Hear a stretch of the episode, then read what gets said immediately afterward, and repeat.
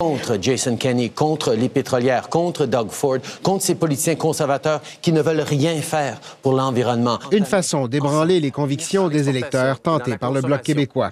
Elisabeth May, elle, souligne l'urgence de la situation en citant la jeune Greta Thunberg. Il n'y a personne avec un plan qui marche pour éviter le pire.